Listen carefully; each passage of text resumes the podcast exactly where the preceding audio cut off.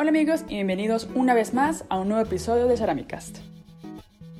El día de hoy nos acompaña un gran amigo que ha apoyado el proyecto de la Bitácora Cerámica desde el principio y quien también colaboró junto con Lucas Luna en la creación de la música original de este podcast. Hernán Vargas de Barro Madre es nuestro invitado del día de hoy y nos comparte su recorrido, cómo fue que descubrió la cerámica y cómo encontró esa fusión entre cerámica y música que ahora se ha vuelto como su nicho y su, su fuerte. O sea, lo que se dedica a él es hacer instrumentos de barro. Y gracias a esto también ha logrado hacer colaboraciones con otros ceramistas por todo el mundo. Y bueno, nos va a contar un poco sobre este proyecto, sobre cómo surgió todo. Acompáñanos con su, su historia y ya no los entretengo más con mis palabrerías.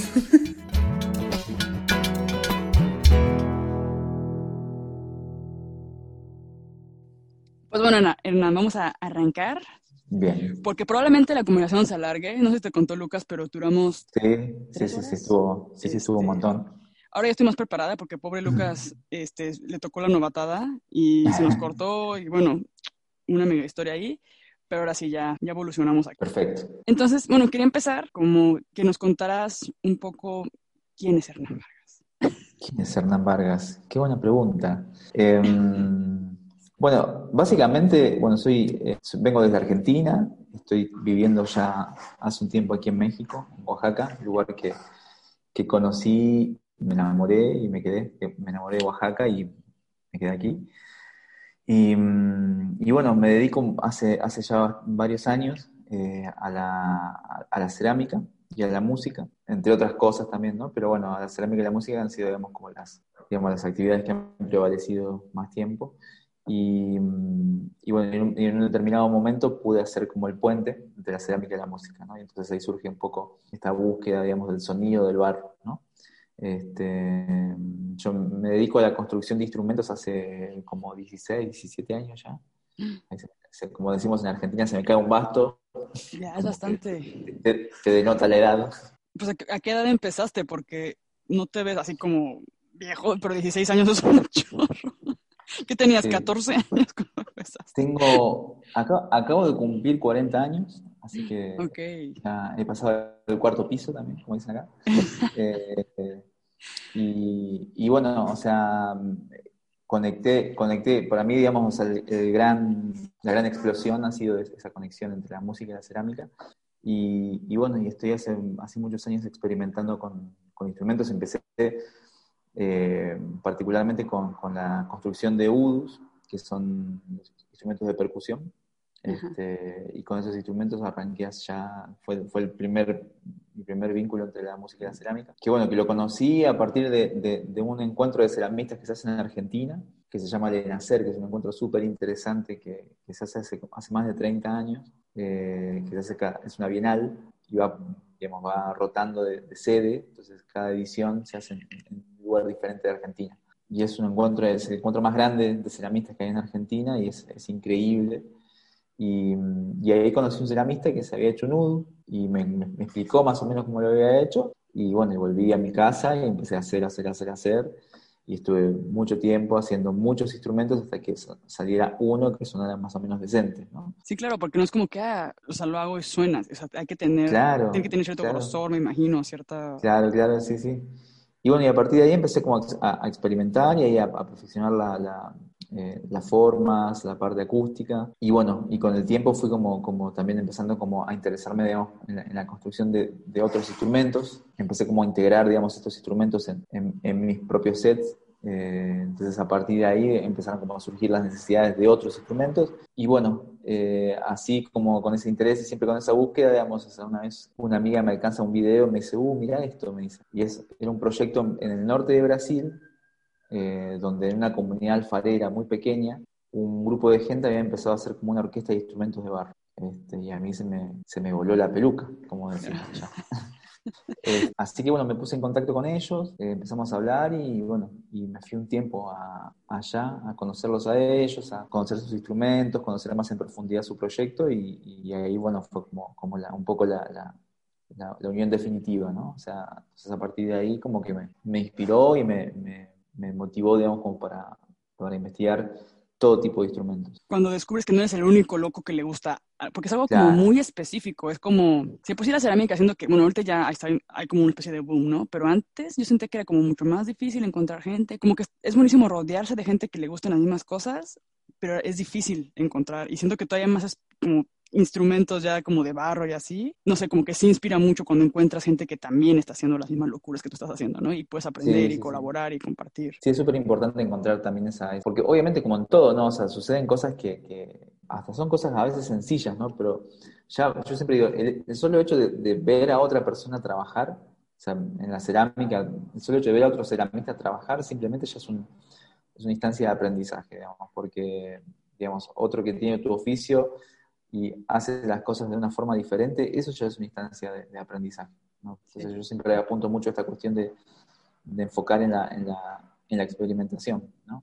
A veces los oficios tienen como esta cuestión de marcar los caminos correctos y los caminos incorrectos, y, yo creo que ese límite se tiene que dibujar forzosamente, digamos, la mayor parte de las veces.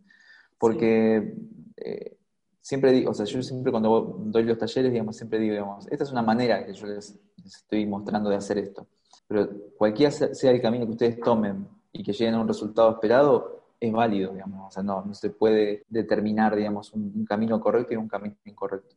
Sí, hay, obviamente, digamos, el material marca ciertos límites que, bueno, que definen, digamos, ciertas necesidades técnicas, pero, pero en sí, digamos, cada persona puede encontrar su propia manera de trabajar y siempre que se llegue a un resultado esperado, siempre es válido. apunto mucho a eso, digamos, siempre hablo de esta cuestión de la, de la necesidad de, de, esa revisión, ¿no? Sí. Entonces, a partir de ahí, digamos, o sea, mi camino siempre fue como muy, muy experimental. Entonces, a partir de esa experimentación, bueno, fui como eh, sentando ciertas bases técnicas, pero bueno, esas bases técnicas también siempre están en continuo movimiento. Sí. Así que siempre como que apunto mucho a, a la experimentación. Te iba a preguntar, eso fue como descubriste como enfocarte a instrumentos, pero ahí ya tú ya trabajabas con cerámica. O sea, tú ya en ese momento que, que fuiste este, esta bienal y todo, pues tú ya estabas trabajando con cerámica desde antes.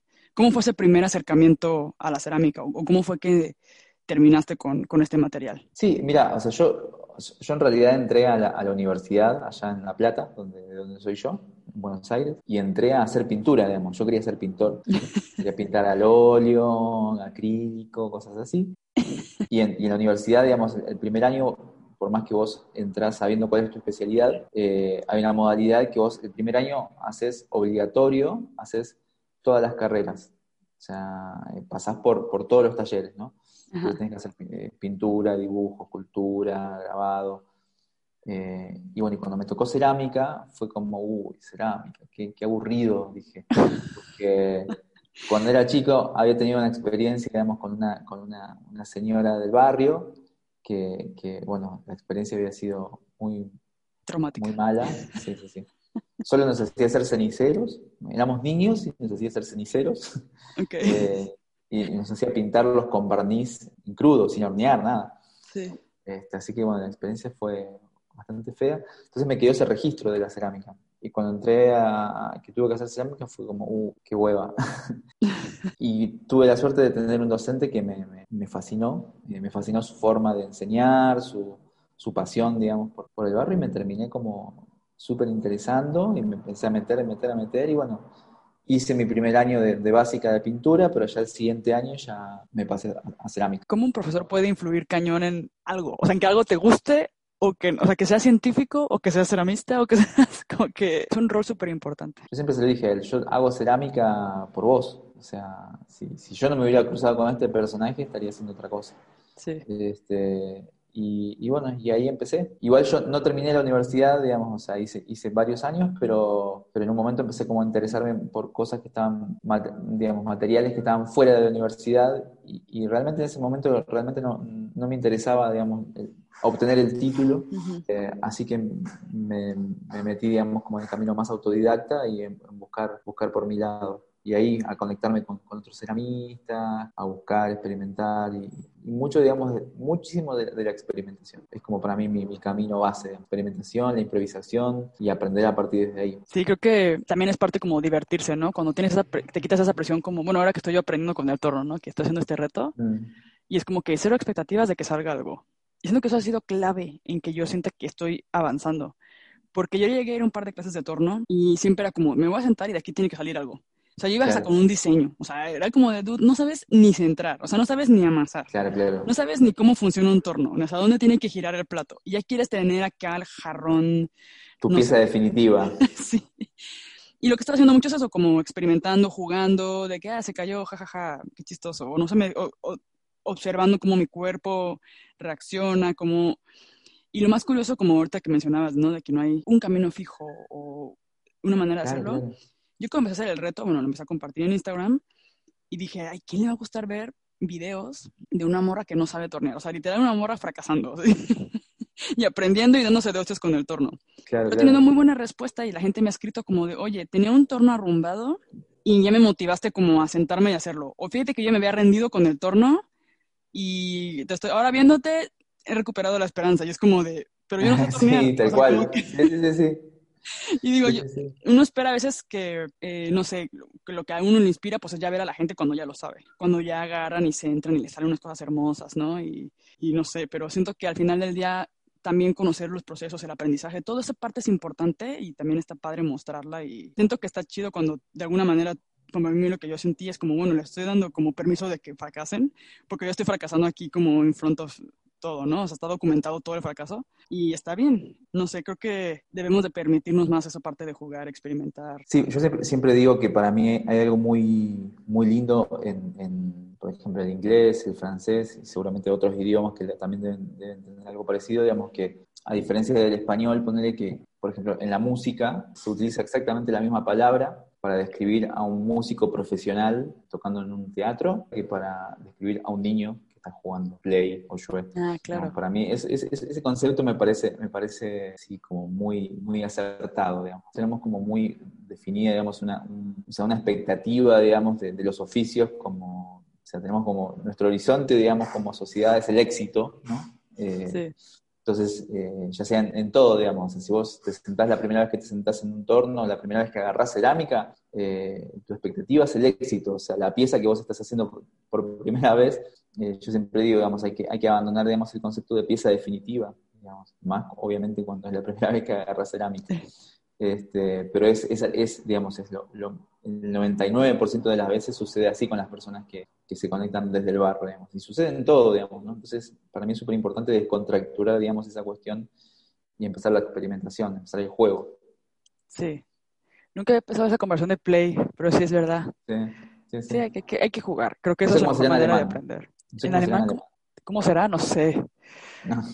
Tengo que, que preguntar. Voy a preguntar a Jaime cómo será en alemán, porque la verdad no tengo ni idea. Seguramente es una palabra larguísima, impronunciable. Pero vamos a ver. Sí, sí, sí. Te voy a contar, tienes un proyecto que se llama El Proyecto Suena. ¿Cómo surgió esa idea? O... Bueno, esa, idea surgió, digamos, o sea, siempre que, siempre viajé mucho eh, con este proyecto y, bueno, siempre veía, digamos, por ahí en las rutas, en varios lugares, digamos, los que venden las macetas, o, digamos, esas alfarerías familiares que tienen como mucha producción y quería bajar en alguna de esas y, empezar como a, pegarle a las piezas y, armar algo con eso. Y en un viaje que hicimos justamente con Lucas, hicimos a Chile con Lucas y, otro, otro ceramista de Argentina que se llama Martín Merlos, habíamos ido a hacer unos talleres y eso, bueno, y, estuvimos en Mendoza, en San Rafael, en la fábrica de, un amigo que tiene, digamos, se llama la fábrica Colvo, que es una cerámica muy exquisita así de, esa región, eh, cerámica de alta temperatura. Y bueno, eh, fue como el momento de decir, bueno, hagámoslo ahora. Este, y ahí surgió, digamos, el primer, el primer suena que fue allá en Mendoza. Y después se empezó como a replicar esta, esta idea de, de, ciclo, ¿no? Entonces, siempre que puedo voy haciendo un, un video buscando, buscando la sonoridad y buscando armar una composición con el sonido de piezas cerámicas que no sean necesariamente instrumentos, ¿no? Claro. Entonces ahí voy a, a talleres de ceramistas o comunidades alfareras y, busco, digamos, hacer una composición con, con, esas piezas que no, originalmente no fueron pensadas para hacer música, pero bueno, como buscando, buscando el sonido de, esas mismas piezas para, para componer. Y siempre son composiciones, también, por ejemplo, siempre son composiciones lúdicas, no es que voy con una, con una partitura y digo, bueno, ahora vamos a tocar esto. No, es ir, empezar a pegarle a las piezas, a, a rascarlas, a, y a ver qué, surge. ¿Qué sonidos hacen? Básicamente, digamos, de esta serie, digamos, o sea, todas las, las, composiciones son composiciones espontáneas, digamos, que surgen, digamos, sugeridas por el sonido de las piezas. Y, y, este ciclo, digamos, hemos hecho, digamos, en diferentes lugares y siempre con diferentes personajes. Lo hemos hecho en Argentina, en Chile, bueno, acá en México, en Francia, en República Dominicana, Portugal. Este, Portugal. Em, entonces, siempre, digamos, es un poco, digamos, ligado, digamos, a los viajes que voy haciendo y, y, y también lo que sugieren las piezas, ¿no? Porque a veces también he ido a muchos otros lugares donde quizás no he encontrado piezas que me, que me sugieren una sonoridad. Eh, entonces es como un poco bastante, se tiene que dar la situación, se tiene que dar esa relación, tiene que haber una, un ida y vuelta con las piezas y un ida y vuelta con el sonido, ¿no? Eh, y ahora el último que grabamos fue, fue justamente con, lo grabamos ahora el domingo, aquí en Oaxaca, con, con las piezas de, de, Lucas, de Curagua. Así que bueno. Probadita en Instagram y sonaba súper bien. Aparte la manera en que lo, lo acomodaron, bueno, voy a pedir a producción, o sea, a mí misma en un futuro editando, insertar aquí unos cuantos de estos sonidos.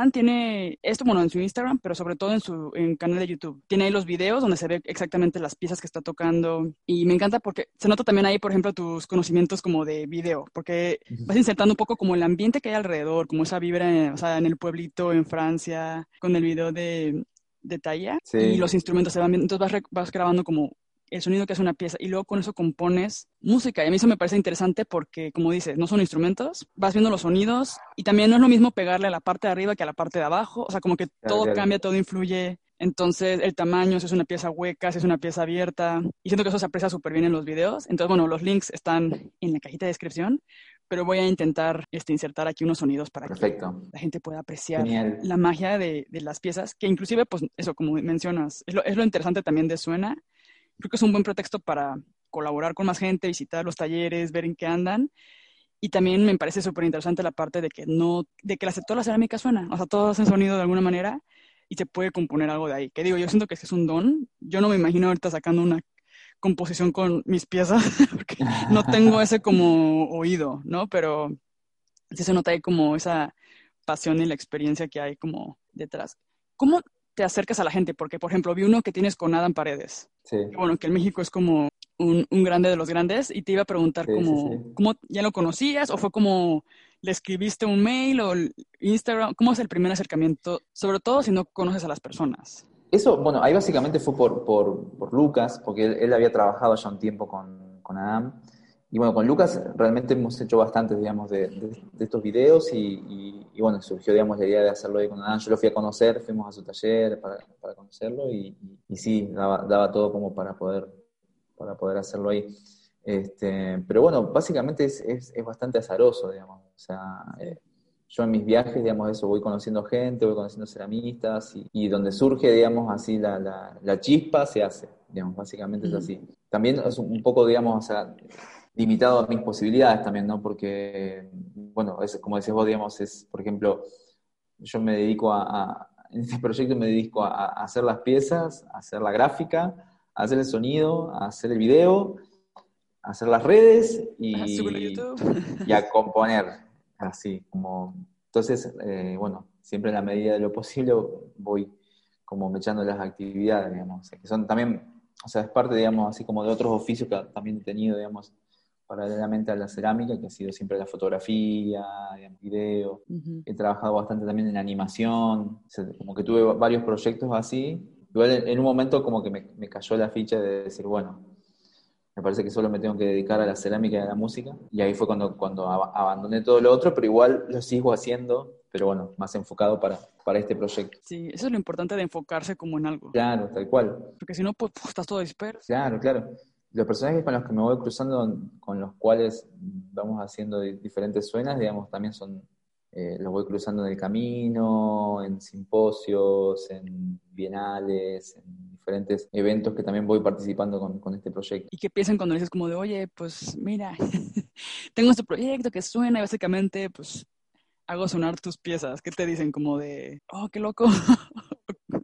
Lo general es como que me miran así como diciendo, ¿qué? Y después, bueno, después se, se, copan, así como... Claro. ya tengo, ya tengo digamos, como, como el backup, es así, demostrar, se puede hacer esto, digamos. claro. es emocionante, pero explicarlo tiene que ser un poco extraño, así como de, ah, ok. Le voy a pegar a tus piezas. A tu escultura que tienes, a tu instalación. Sí, pero bueno, al final creo que se quedan felices como de darse cuenta de que esa composición salió como de piezas hechas por ellos. Sí. Y bueno, te iba a preguntar, por ejemplo, ahora las clases virtuales, ¿no? Porque bueno, surgió este tema y yo vi que tú te reinventaste con, todo esto y surgió el tema de las clases virtuales, pero antes ya estabas dando clases este, presenciales o, y de repente fue como surgió esta situación, trasladémonos a la virtual. ¿Cómo fue ese, momento como de darte de realización? Sí, fue un poco, digamos, una necesidad en base, digamos, a este, este momento. Este, para mí era muy extraño pensar, pues nunca lo había hecho, porque nada, o sea, la cerámica es algo muy matérico, muy... Sí, claro. o sea, yo necesito ver el peso de, la humedad, no sé, que son como cosas como muy difíciles para trascender la pantalla. Eh, pero bueno, empecé como a probar y bueno, más o menos la experiencia ideal pero, es, es, es, viable. Entonces, a partir de ahí fue como haciendo eh, diferentes experiencias. Ahora estoy por dar uno de, esculturas sonoras. Y bueno, y cada tanto voy haciendo algunos también que me van pidiendo y eso es un poco también basado también en la demanda, ¿viste? Eh, a partir de ahí voy, voy haciendo como diferentes talleres. Este, pero sí, es extraño la virtualidad en la cerámica. Y se ha habido buena respuesta, ¿no? Como, sí, he visto como, bueno, que compartes ahí como de, sí, el taller de no sé qué, y a ver, varias personas, y, o la gente compartiendo como sus avances. Se van armando, se van armando lindos talleres, sí. A veces es difícil, yo vengo de Argentina y, bueno, mucha gente de Argentina me escribe y, y, realmente es complicado, o sea, porque nada, o sea, yo tengo un valor, o sea, tengo que, tengo que establecer un valor en, en dólares como para participar gente de varios países. Entonces el dólar es como, digamos, un promedio. Pero bueno, Argentina vive una situación de inestabilidad económica ancestral. Sí, que no hay ni PayPal, ¿no? O sea... No, no. Sí. O sea, sí, hay, hay, pero es muy difícil. O sea, Argentina tiene un montón de restricciones con el dólar. Eh, el o sea, hay, en Argentina hay cinco, cinco o seis cotizaciones de dólar. Entonces yo le digo a una persona un valor en dólares, o sea, ¿cuál?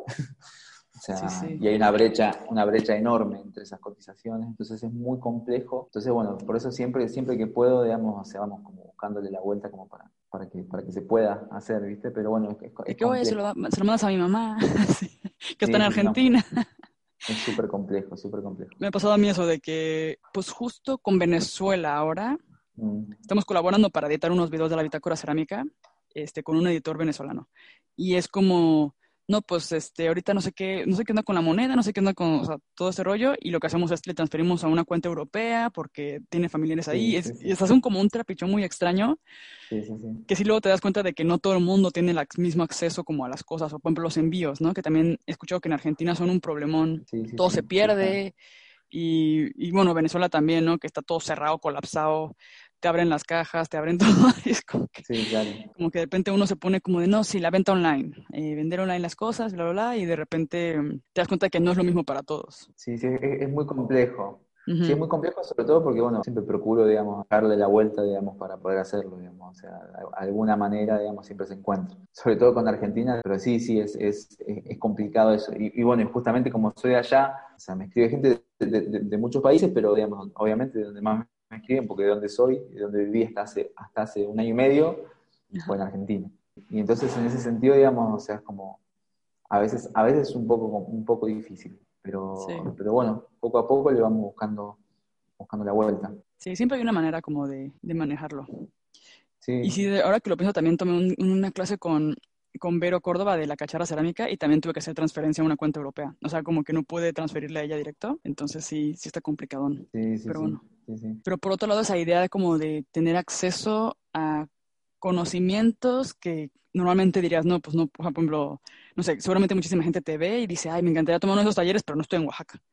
y de repente surge esta posibilidad que por hacer del destino por el COVID, pues se acomoda. Y a mí me, pasa, me ha pasado ahora que estoy en, pues acá en Alemania, pues toda la gente que yo sigo, que conozco y todo, pues están en Latinoamérica. Claro, sí, sí. Y me entero de muchos talleres que digo, ah, yo quiero tomar ese taller. Y pues ya tomé el de la cacharra, de las arcillas naturales, este, y tomé, ahora estoy tomando uno con Magdalena Mosic de quemas experimentales. Entonces, ah, qué bueno. como que de repente tienes acceso a, a estos este, talleres que yo pues estando acá no podría. Entonces, bueno, no es lo, no es lo mismo que estar ahí, ver la quema y todo, pero la accesibilidad, ¿no? Pero sí tienes el acceso. Sí. Sí, sí, sí, claro. Sí, sí, o sea, han surgido cosas interesantes, así, la verdad que es, no, está, está bueno, tiene, tiene su parte positiva. Por ejemplo, o sea, yo todos los, talleres de instrumentos que hago, eh, los, siempre los hago con gente que, con cualquier tipo de gente, que tenga o no tenga experiencia en cerámica presencial, ¿no? En esta modalidad no, realmente no puedo hacerlo con gente que no tenga experiencia en cerámica porque hay, hay toda una parte, digamos, que, que, sí necesito, o sea, si estoy con la persona, sí te muestro, o sea, es como, es otra cosa, ¿no? En cambio, en lo, en lo virtual, digamos, sí se necesita que la persona tenga experiencia para, porque bueno, necesariamente, digamos, hay, hay toda una parte que, que es, es, muy difícil de suplir, ¿no? O sea, entonces... Sí eso también es una limitante. Yo lo que sentí, eh, que bueno, ahora que estuve observando mucho como los, bueno, con la bitácora cerámica, pues me entero de muchos cursos que están surgiendo y, y cómo se está moviendo un poco la cosa en el aspecto virtual, ¿no? Y me di cuenta mucho de que las personas que están tomando los cursos precisamente son personas que ya saben cerámica de alguna manera, tienen algún nivel, saben por lo menos dónde conseguir el material, por lo menos dónde pueden hacer una horneada, y lo que quieren es ampliar sus conocimientos, ¿no? Y siento que ahora están haciendo esta curiosidad como de, ok, ya hacer esto es hacer esto, pero ahora quiero aprender a hacer esmaltes, o siempre he querido aprender a hacer instrumentos, y no tengo, o sea, como que somos personas que ya, por ejemplo, yo que digo, tomé estos cursos, y es porque yo siempre he hecho mis monstruos con pastas comerciales, y de repente cuando vi el de las arcillas naturales, dije, mira, ¿cómo, o sea, cómo con la tierra que te encuentras en el campo puedes sacar, o sea, puedes hacer piezas, ¿no? Puedes sacar la, sacar la arcilla, o sea, ¿cómo sé cuál es? Y así. Entonces, como que, como es tan amplia la cerámica y el mundo de la cerámica, siento que siempre hay algo nuevo que puedes aprender. Entonces, yo creo que sí es buena idea como enfocar los cursos como a colegas ceramistas para que amplíen sus... Siento que son un buen mercado, o sea, que sí están dispuestos a invertir en, en, más conocimientos. Sí, sí, sí. Sí, sí, tal cual, sí, es, es, eh, compartir. De hecho, también para mí es, es, un punto, digamos, como algo muy rico porque, digamos, también entre colegas como se genera como un ida y vuelta, ¿no? O sea, no, como que se, se, aprende de las dos partes. Claro. Entonces, en ese sentido, está, está, está buenísimo, eh, porque para mí nunca hay que, nunca hay que perder en, de vista, digamos, la, que el, el, la enseñanza es una de las instancias de aprendizaje más, más lindas. Entonces, en ese sentido es súper importante. Y te preguntaba, entonces, hace año y medio te fuiste a vivir a Oaxaca. ¿Cómo, cómo fue que terminaste en Oaxaca? ¿Por qué? ¿Qué es un argentino en Oaxaca? Un argentino en Oaxaca. es una película. Un argentino en Oaxaca. Este, no, eh, básicamente vinimos, vinimos hace dos años más o menos y, y nos enamoramos. Nos enamoramos de esta ciudad es, increíble, es hermosa eh, y tiene un, digamos, un movimiento cultural súper interesante. Y, bueno, y conocer también a las comunidades alfareras de aquí fue como, como un gran, digamos, un gran poroto de decisión, ¿no? O sea, poder eh, cruzar, digamos, un poco de estos proyectos con, con, las comunidades de aquí, para mí era, como la, la, clave, ¿no? Pero bueno, finalmente llegamos aquí, bueno, nos agarró esto del COVID y esto, entonces hasta ahora no, hemos podido mover mucho, pero, eh, pero la idea es cruzar, cruzar, digamos, hacia los saberes, ¿no? O sea, llevar propuestas y, y aprender y, y, compartir, digamos así, desde, este proyecto de, de, las orquestas y brindar herramientas para que, para que incluso se puedan incorporar, digamos, como, o sea, hasta la creación de, instrumentos. O sea, quizás una comunidad puede hasta dedicarse a construir instrumentos también, digamos, como, como una herramienta, digamos, de, de, sostenibilidad, como una herramienta de independencia, digamos, así. Niños en una comunidad que quieren aprender a tocar un instrumento, se lo pueden hacer. Entonces, en ese sentido, para mí es súper súper importante. Y, y, no, básicamente nos enamoramos aquí. Sí. O sea, yo hace, hace muchos años que vengo viajando por muchos lugares, países, y siempre voy mirando así a ver qué lugar me, me interesa, he estado en lugares bellísimos, hermosos, pero cuando, cuando te preguntas, ¿vivirías acá? Mm, sí, no sé, es muy lindo, pero para vivir. Y acá fue el primer lugar que me pasó eso. Sí, sí, acá viviría tranquilamente. Sí. Y estamos muy felices. Ay, la gente que no, yo creo que hay mucha gente que ahorita ha escuchado mucho hablar de Oaxaca que quizás no lo ubiquen tanto, pero Oaxaca, cuando a mí me preguntan, por ejemplo, de que ah, voy a México, me dicen, oye, conozco México, y fue a Yucatán, y fue a la Riviera Maya, le digo, no, o sea, si quieres conocer México, es que yo sé que México es súper diferente y no puedo decir, pero bueno, para el verdadero México, el México profundo, el México bonito, así como, el México que me gustaría que la gente conociera, es el México de Oaxaca, porque la gente es muy amable, la comida es deliciosa, hay muchísimas tradiciones, muchísima cultura, muchísimas, este, como, sí, como artesanía, pero me gusta la palabra como en inglés, que es como craftsmanship, ¿no? Que es como, suena más, ¿cómo decirlo? Bueno, suena más como elegante, ¿no? no sé. Pero como esta, como maestros artesanos, ¿no? O sea, que saben que dominan técnicas que llevan así miles de años y de repente hay varias comunidades que manejan el barro rojo de no sé qué, el barro verde, el barro negro, el, y todo está ahí mismo en Oaxaca como alrededor. Y hay diferentes maneras de manejar el barro, diferentes maneras de quemarlo, diferentes maneras de de, esculturas o de piezas en que lo manejan. Entonces siento que es un, estado muy rico, culturalmente hablando, pero es el estado más pobre de México, o de los más pobres, el segundo, creo. Sí, sí, sí.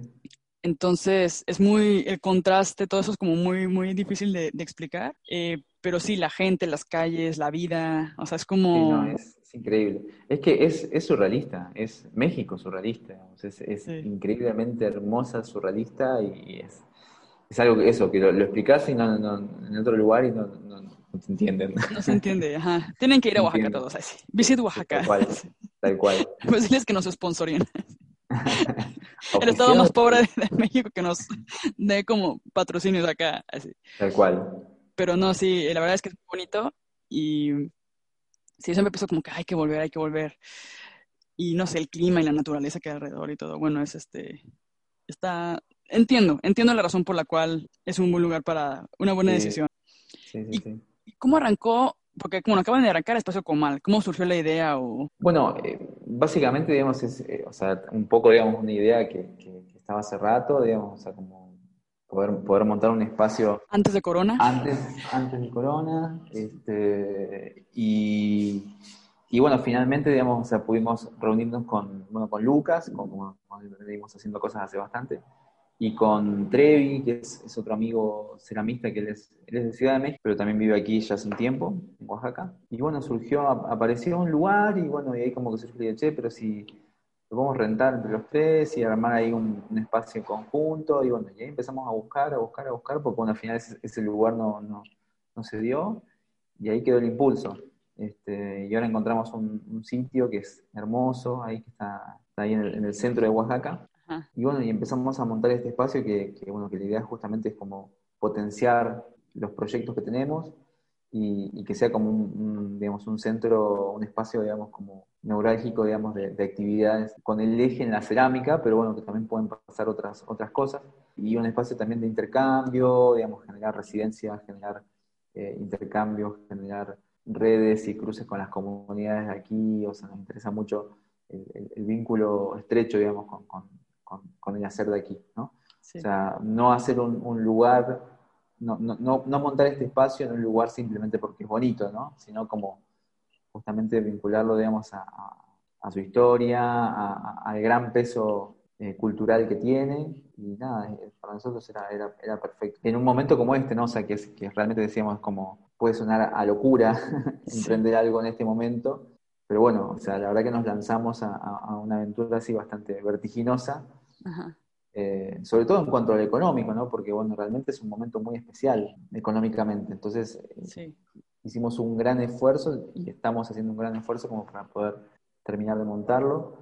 Eh, igual poner ahora vamos, vamos a hacer una, campaña de financiamiento colectivo, vamos a hacer un Kickstarter para tratar de, de, conseguir fondos como para poder montar bien el espacio, porque bueno, en todo este tiempo va a ser un tiempo, un tiempo difícil todavía Así que bueno, estamos ahí como, como muy, muy motivados y muy, muy contentos con el espacio. Sí. Ahí nos avisan para compartir y, y, pues mocharse con la lana.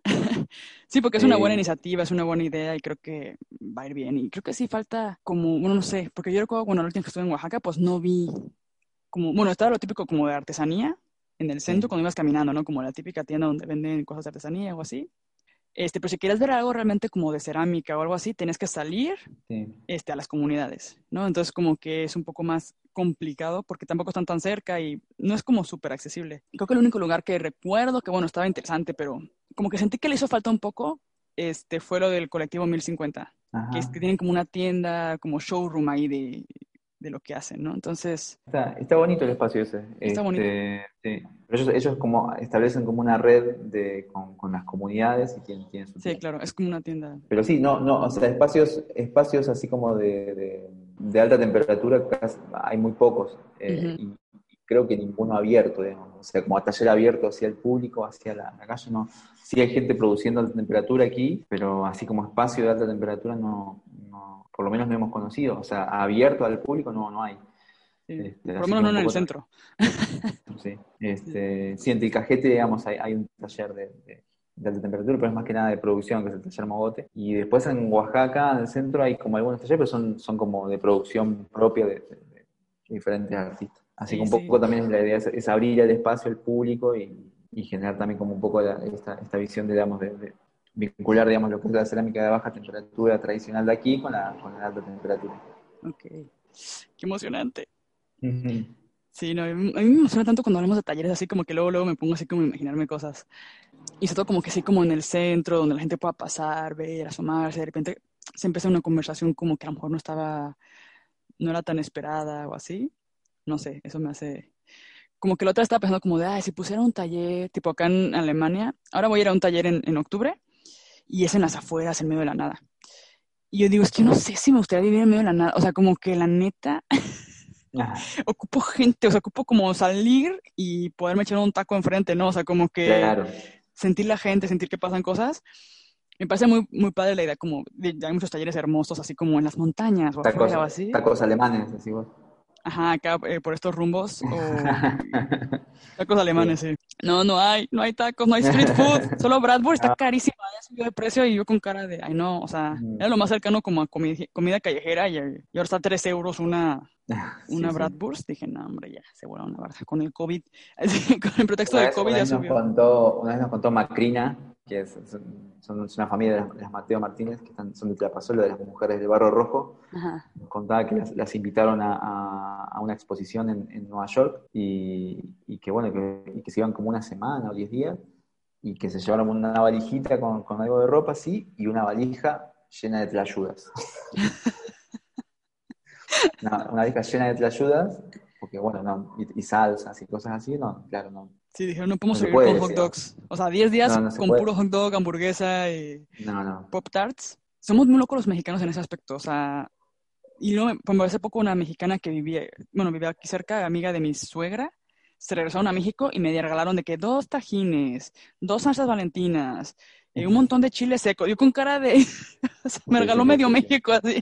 Jamaica, este, para hacer agua de Jamaica. Sí. Y ay, qué exageración. O sea, yo ya me acostumbré un poco porque ya llevo mucho tiempo viviendo fuera de México, pero cuando vivía en España, me acuerdo que me congelaba mi mamá el queso Oaxaca y lo metía como en unos congeladorcitos y me lo llevaba. Me daba cinco bolas de queso Oaxaca, tortillas precocidas de harina y chilorio y no sé tanto.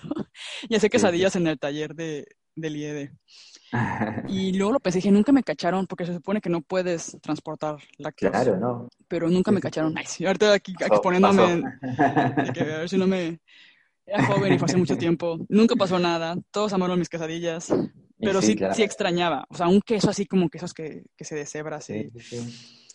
Ay, bueno, ya. Es que, es, que la, es, que la, es que la comida, la comida, la comida aquí es religión. Es una religión. Sí. Es increíble. Yo estoy, yo estoy fascinado con la comida mexicana. Sí, y es un ritual muy grande. Estar no con... La otra vez me di cuenta de lo mucho que toma, tipo, hacer una salsa. No, si quieres hacer una salsa buena, tienes que hacer los chilitos, no sé qué. O sea, como que no es rápido. Y mi suegra, por ejemplo, es súper práctica y súper rápida. Y en 30 minutos ya se hizo, de que armó algo, lo metió al horno, lo sacó y ya está. Y mi mamá cuando cocinó, que vino para acá de visita y cocinó, tardó como una hora y media, ¿no? O dos. Y mi suegra como de, ¿pero qué tanto hace? No sé qué. Y era, pues no, lo que hace es la pechuguita, luego las tortillas, luego por otro lado la salsa, estar viendo la salsa. Y no sé qué, no, pues... yo, la primera vez que vine a México, algo que me fascinó fue, fue en Ciudad de México, es ver los puestos de tacos y, ver eh, la gente comiendo ahí en la calle, ves comiendo en el puestito de tacos, ves comiendo a la gente de saco y corbata, ejecutivos, sí. al lado de, una, de, una, de seño, al lado de gente, digamos, bien popular, así. Una la gente. El mismo taco en el mismo lugar. Increíble. Es el único lugar donde no hay diferencia de clases, ¿no? Sí, en ese sentido, digamos, es como súper súper claro eso. ¿sí? ¿sí? Sí, es verdad, ahora que lo mencionas, sí es cierto, es súper chistoso también. Quiero decir que se salen al break los, los godines y ahí van todos a, a los tacos. Sí, sí, sí. ¿Cuál? Oye, te iba a preguntar, así volviendo un poco a la cerámica. Ay, ya está dando un buen de hambre. Este, hablando de tacos aquí, por Dios, y yo tan lejos. Eh, ¿Cómo manejas tus piezas? O sea, tú construyes, ¿qué, te motiva a construir los instrumentos? ¿Los vendes? ¿Los coleccionas? Los, ¿Haces exhibiciones? ¿Cómo funciona como el ritmo de las piezas? Un poco, un poco de todo. O sea, vendo, vendo mis piezas también muchas veces, pero en todo el último tiempo, digamos, estuve muy centrado en, la experimentación eh, y, en la creación de instrumentos así como más experimentales, ¿no? Lo cual me lleva, me lleva como mucho tiempo, digamos, de producción, de prueba, digamos, porque yo lo que hago es basarme en instrumentos ya, en, instrumentos contemporáneos y antiguos y basarme, digamos, en, sus sistemas acústicos y crear instrumentos nuevos y experimentales.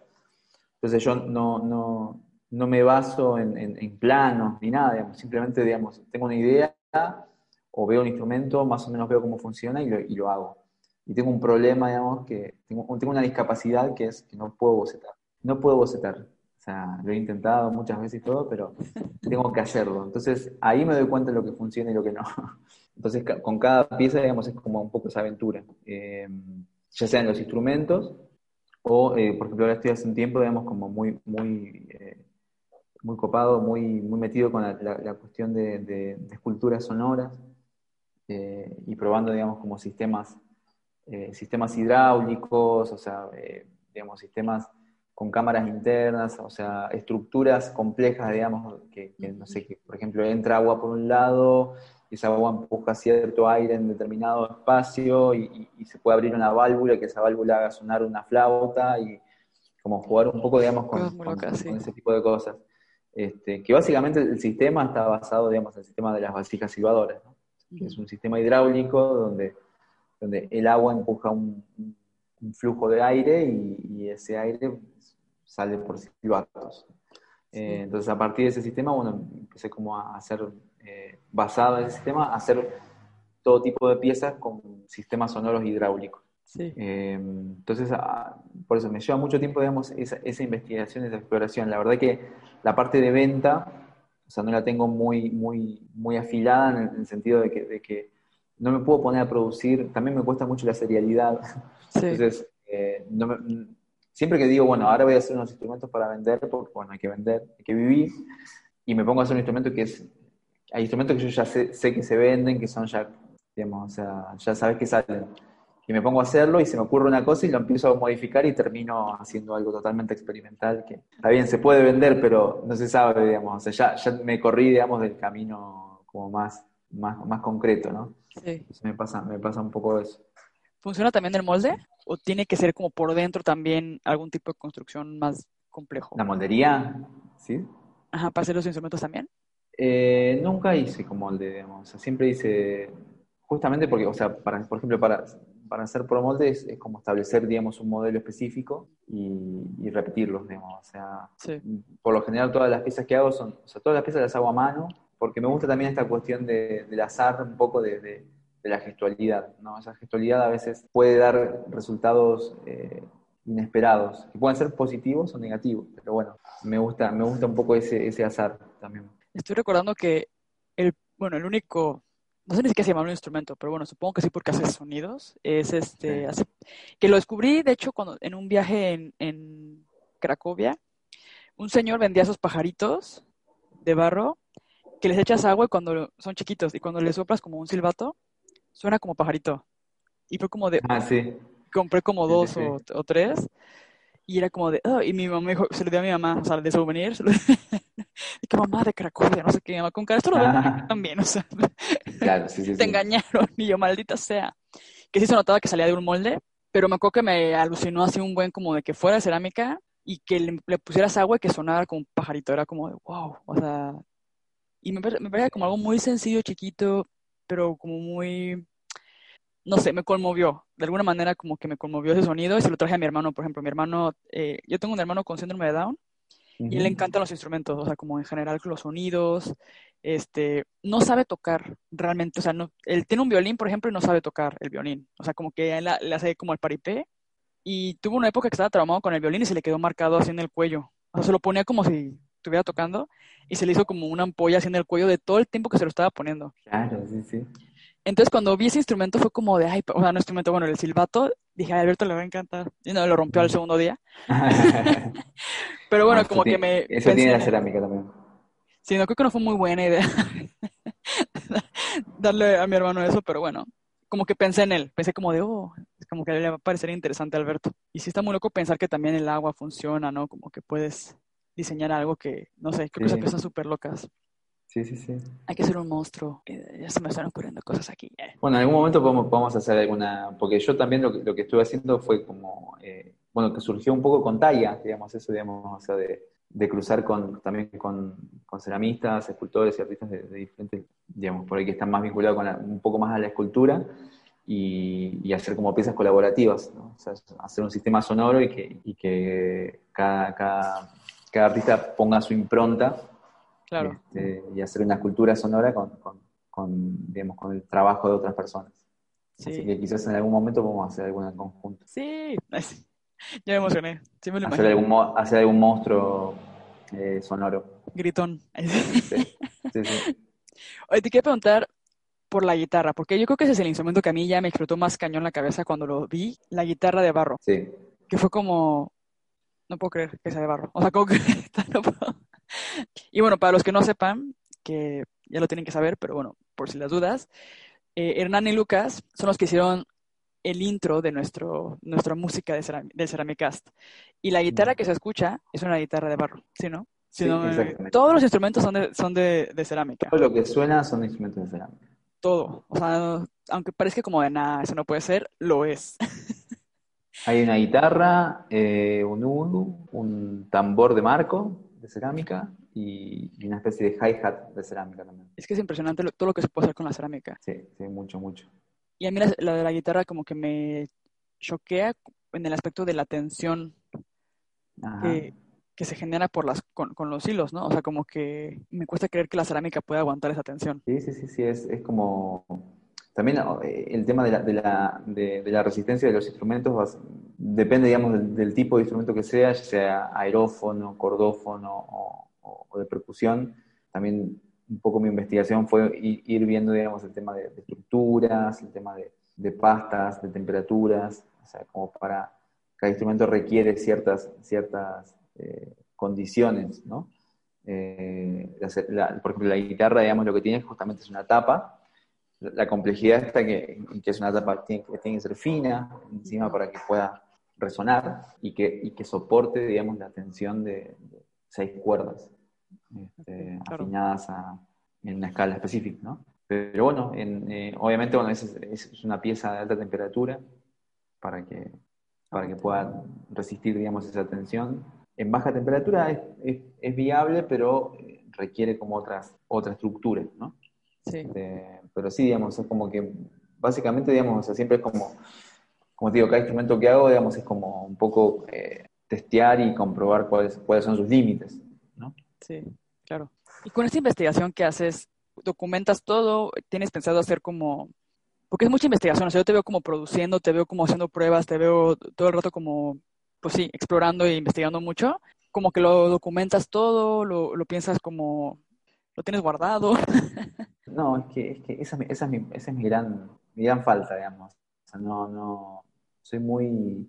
Yo siempre, siempre lo cargo a Lucas porque Lucas es, es, un, es un gran técnico, entonces él se dedica mucho al desarrollo de pasta, de esmalte, entonces él tiene, tiene las fórmulas para todo, tiene un montón de cuadernitos donde va anotando, tic, tic.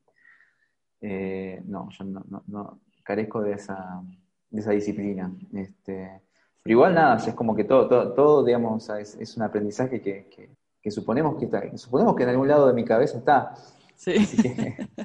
Eh, la idea es que en algún momento eh, poder hacer como una bajada de todo eso y, y, poder editar algo, quizás una edición, digamos, así como un poco de, todos estos años. Pues que, bueno, nunca, nunca termina, o sea, siempre es como infinito.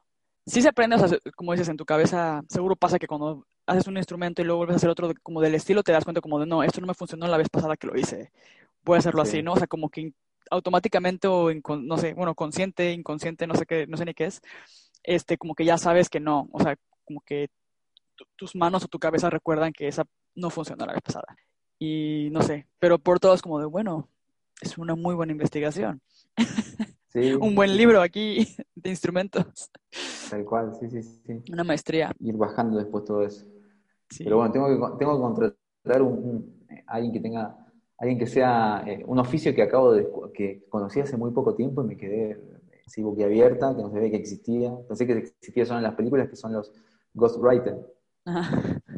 Que, hay gente que se dedica, o sea, por ejemplo, si vos querés escribir un libro, no sé, querés escribir una autobiografía tuya, pero vos no tenés la más remota idea de escribir.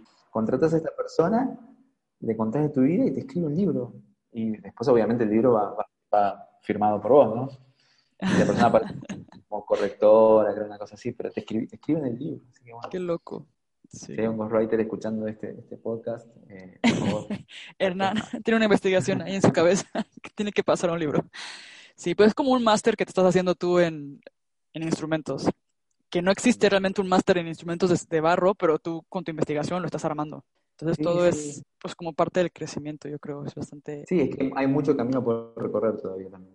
sí, no, es que nunca, nunca termina. Es lo que pienso con la cerámica, es demasiado cosas por explorar, es emocionante, es como técnicas, miles, materiales, miles, esmaltes, miles, acabados, temperaturas, un buen. Tipo de quemas, otro buen.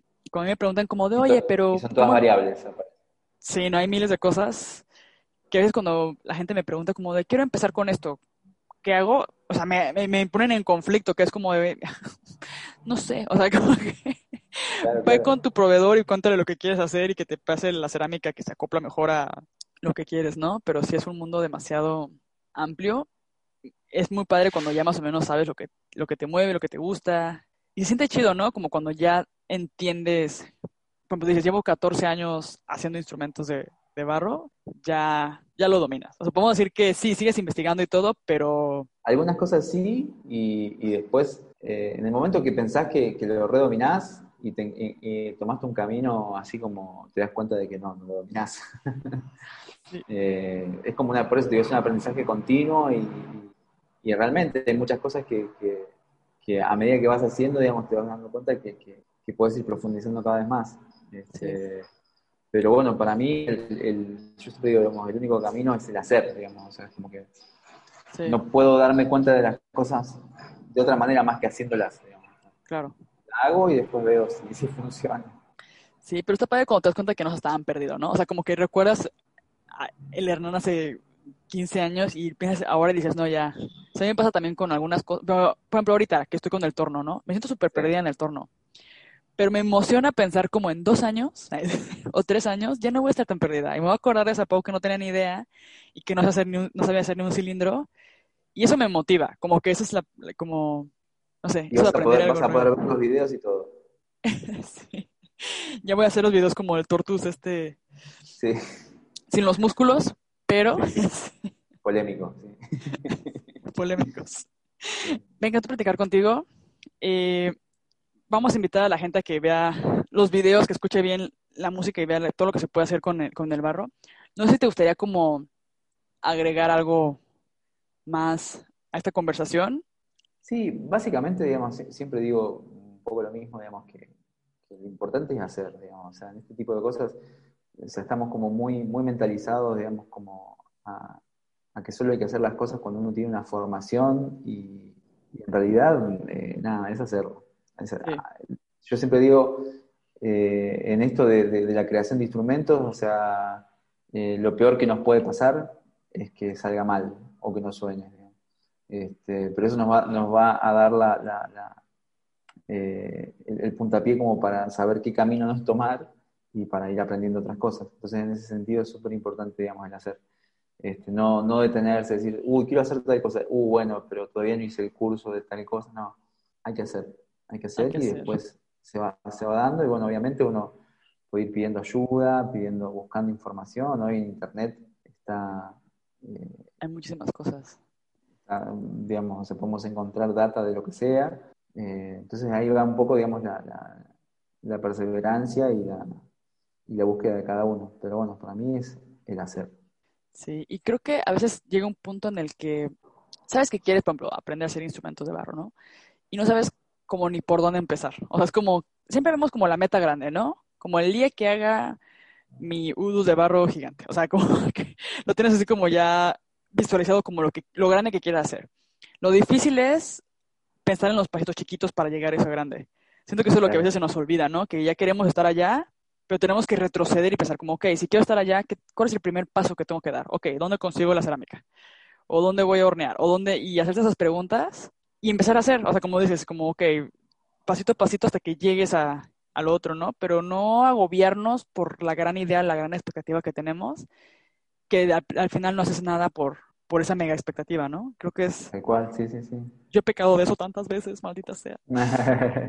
De hecho, con el torno me pasó. O sea, el torno lo empecé... La primera vez que tuve torno, que toqué un torno, fue en el 2000... Fue antes, de hecho, muchísimo antes de que yo hiciera cerámica de cualquier otro tipo. O sea, yo estaba todavía estudiando y fui a clases de... para entender la cerámica, no sé, me metí ahí. Me metí, ya me, ya me acuerdo por qué. Yo tenía un proyecto de tesis que era con personas con discapacidad en, mm. en la Fundación Síndrome de Down de Madrid, ¿no? Y mi idea era que las personas, o sea, los chavos de que estaban ahí, armaran un proyecto de cerámica yo sin tener ni idea de Ajá, imagínate la mentalidad, la inocencia de, una chica de 23 años, de 22 años. Ahí va. Y pero yo fue como, decía, bueno, pues para, eh, ocupo ver dónde consigo, bueno, voy a ir a estas clases, entonces me metí en una clase con una señora y era como de construcción con churro y también tenía el torno. Y un par de veces intenté el torno y me desesperé horrible, o sea, como que no pude centrarlo, no me entendí con el torno, o sea, como que me frustró sentir que no estaba avanzando, que no estaba creando nada, o sea, como en ese momento. Entonces me fui como a la técnica de construcción manual y estuve en unas cuantas clases, pero luego dejé de ir, ya me fui como, hice este proyecto, salieron cosas muy chistosas, pero realmente cuando no tienes idea de, pues, de cerámica, ¿qué tanto puedes enseñarle a los chavos, no? O sea, está cañón. Pero fue mi primer acercamiento con el torno, que fue en el 2012. Y luego ya como en el 2018 tuve otro acercamiento, cuando estuve en mi licencia en China, igual tampoco supe bien cómo hacerlo. Yo quería sacar una pieza en tres días. O sea, juras que, que va a salir algo. Aparte era, pero yo me quería llevar el souvenir, ¿no? Y aparte era porcelana y no sé qué. O sea, era un taller ahí en medio de la nada. Y igual lo intenté y las chicas me centraban la pieza. Y luego yo la intentaba construir y luego ellas me la retornearon. O sea, hice trampa por todos lados. Así. por todos lados. sí, era como, pues yo lo quería, pero yo ya no lo volví a intentar. O sea, ahí dije, no, es que el torno no, o sea, no, nomás no puedo entrar. O sea, nomás no puedo. Pero ahora que estuve en México, pues me topé con muchísima gente que, que trabaja con el torno y así. Y creo que era madurez, o sea, como que ya llego, ya lo veo un poquito de otra manera. Digo, bueno, no tengo prisa. Y siento que más bien ocupo practicar, practicar, practicar para poder entrar. Una vez entrando, la cosa se va a mover mejor. Entonces ahora sí lo estoy viendo como cuál es el primer paso aprender a centrar. Bueno, conseguir un torno, ¿no? Ese fue el primer paso. Y luego fue como, ¿cuál es el siguiente paso? Empezar a sentarme e intentar centrar. ¿Cuál es el siguiente paso? Hacer un cilindro. ¿Cuál es el siguiente paso? Y ya estoy viéndolo así, como por pasitos, y la verdad sí siento que cambia un buen la perspectiva. O sea, como verlo por pasitos y no verlo como una mega meta ya. Sí, claro. Sí, sí, sí. Sí, Eso, eso, eso, es importante, digamos, tener en cuenta, digamos, como los, los pasos, digamos, así como manejar la ansiedad. igual la cerámica es un oficio eh, que requiere, demanda, eh, demanda, digamos, manejar la ansiedad. Así que, la paciencia. La paciencia, sí. Sí, no, pues buenísimo, es un buen consejo. Creo que es un buen consejo en este mundo, como que, que se parece que es un consejo que se repite, ¿no? Cuando te dicen práctica, práctica, o inténtalo, o bla, bla, bla. Pero es que ese es el consejo. O sea, por algo te lo están diciendo las personas. Tal cual, tal cual.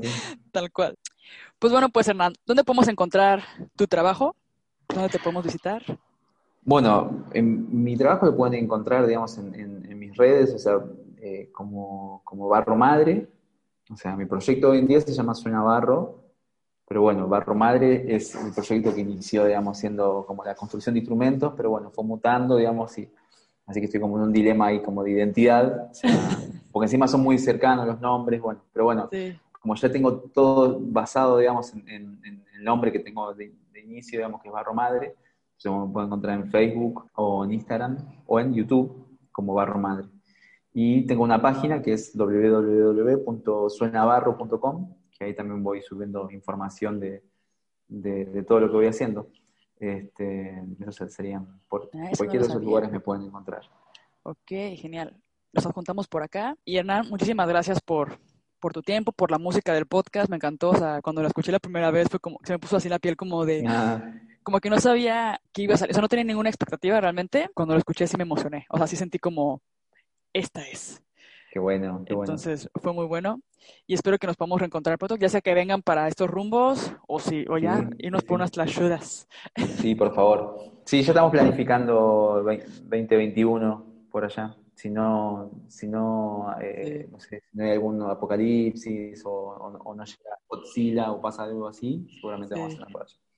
Sí, creo que es más fácil como que ustedes vengan a que yo vaya. Bueno, que sí pienso ir, porque la verdad es que no puedo estar tanto tiempo lejos de mis tierras. Claro. Pero ahorita la cosa, por lo menos acá suena como de que ya es el apocalipsis y todo está fatal por Latinoamérica. Y acá pues está un poquito controlada la cosa, ¿no? Entonces, sí. Eh, en teoría, es lo que dicen. Sí, sí. Pero más que acá seguro. Sí. Pues bueno, Hernán, muchas gracias.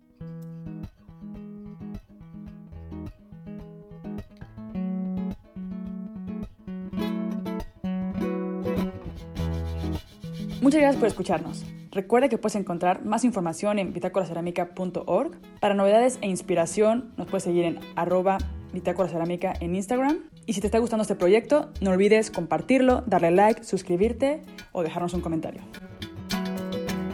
El Ceramicast es editado por Beatriz Urbina, música original compuesta por Lucas Luna y Hernán Vargas, hecha con instrumentos de cerámica, y es creado para ti por La Bitácora Cerámica y por mí, Pau Stephens.